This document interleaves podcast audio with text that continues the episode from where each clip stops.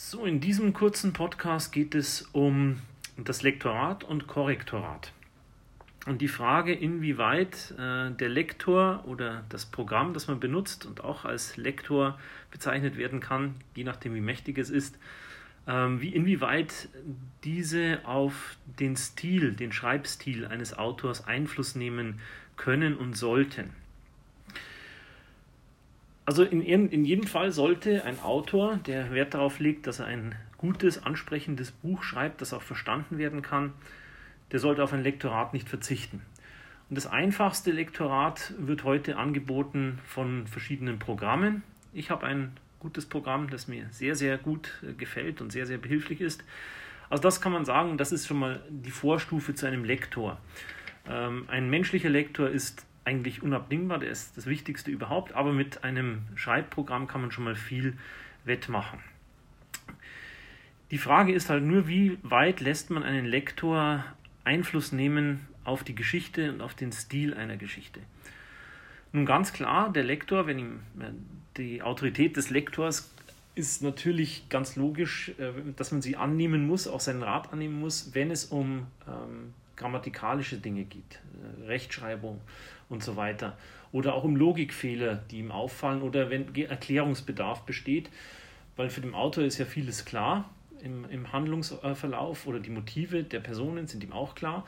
Und das vergisst man dann manchmal auch äh, zu kolportieren, dass der Leser das auch äh, begreift. Und wenn nun der Lektor sagt, hier, schau, hier fehlt irgendwas oder hier hast du eine Person wieder ins Leben gerufen, die schon mal gestorben ist oder ähm, andere Dinge, wo man ganz klar Korrekturbedarf hat, natürlich, da nimmt der Lektor Einfluss. Die nächste Stufe ist, wenn er sagt, ihm gefällt dieser Satz oder jener Satz nicht. Dann muss man entscheiden, ähm, ist es wirklich so, hat er recht, der Satz ist äh, schlecht aufgebaut, äh, er ist total verklebt, äh, hat zu viele Füllworte, zu viele Kommas, ist zu lang. Dann klar, dann ändert man was. Die Frage ist nur dann, geht es über langsam in einen Bereich, wo es den Stil eines Autors betrifft. Denn vielleicht drücke ich es so aus, wenn ich jetzt mit meinem Programm, mit meinem Schreibprogramm eine Stilprüfung vornehme, dann kann es sein, dass das Programm mir sagt, schau, dieser Text hier, dieser Abschnitt, diese Passage ist schwer zu lesen. Natürlich gehe ich dann drüber und merke, aha, da korrigiere ich das hier und da und habe dann alles so weit korrigiert, dass man es gut lesen kann. Aber ich erreiche natürlich immer noch nicht 100 Prozent. Die Frage ist jetzt, muss ich das erreichen? Muss ich wirklich 100 Prozent Zustimmung des Programms oder vielleicht auch des Lektors erreichen, bis er sagt, ja, jetzt passt und ich dann sage, ich ordne mich diesem Willen unter, wenn ich der Meinung bin, das beeinflusst meinen Stil. Denn ganz äh, allgemein gesprochen, ähm, wenn, wenn das so ist, dass das Programm vorgibt, wie mein Text auszusehen hat, dann brauche ich bald keinen Autor mehr. Dann ist der Autor lediglich einer, der durch die Geschichte führt. Aber was ist mit dem Stil? Unterscheide ich mich dann von anderen?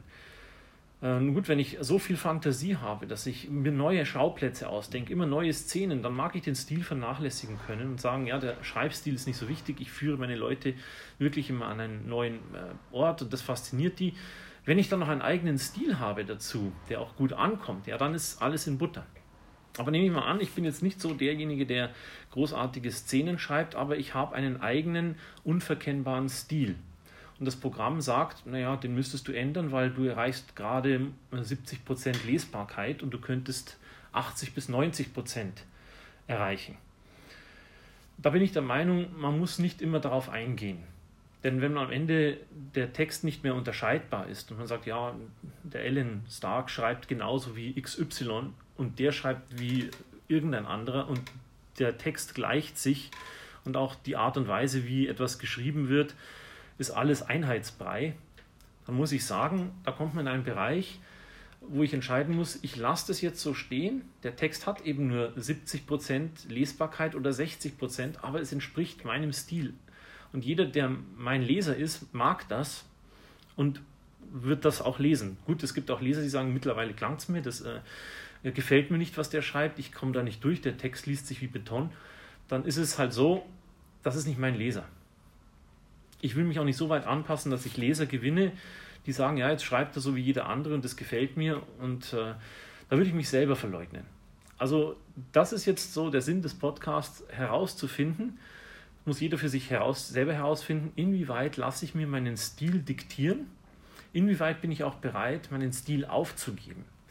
Oder sage ich, ich behalte meinen Stil, natürlich im Rahmen, ich will natürlich keinen Quatsch schreiben, nichts Unlogisches und Rechtschreibfehler sollen auch nicht sein, aber ich habe meinen Stil, der ist unverkennbar und jemand, der zu meinen Fans gehört, sagt, ja, ich erkenne ihn wieder, ist mir das sehr viel wert. Wenn mir der Wiedererkennungswert wichtig ist, dass ich mit Ecken und Kanten wiedererkannt werde, dann äh, kann man auch mal mit dem Lektor diskutieren und mal auch einen Satz so stehen lassen, denn schließlich ist man der Herr über sein eigenes Universum und der Herr über seine eigenen Texte. Das waren so ein paar Gedanken zum Lektorat, das notwendig ist. Korrektorat, Lektorat ist notwendig, aber auch die Frage, inwieweit sollte es meinen Schreibstil beeinflussen. Ja, und dann denke ich mir ein Thema aus fürs nächste Mal. Euch noch einen schönen Tag.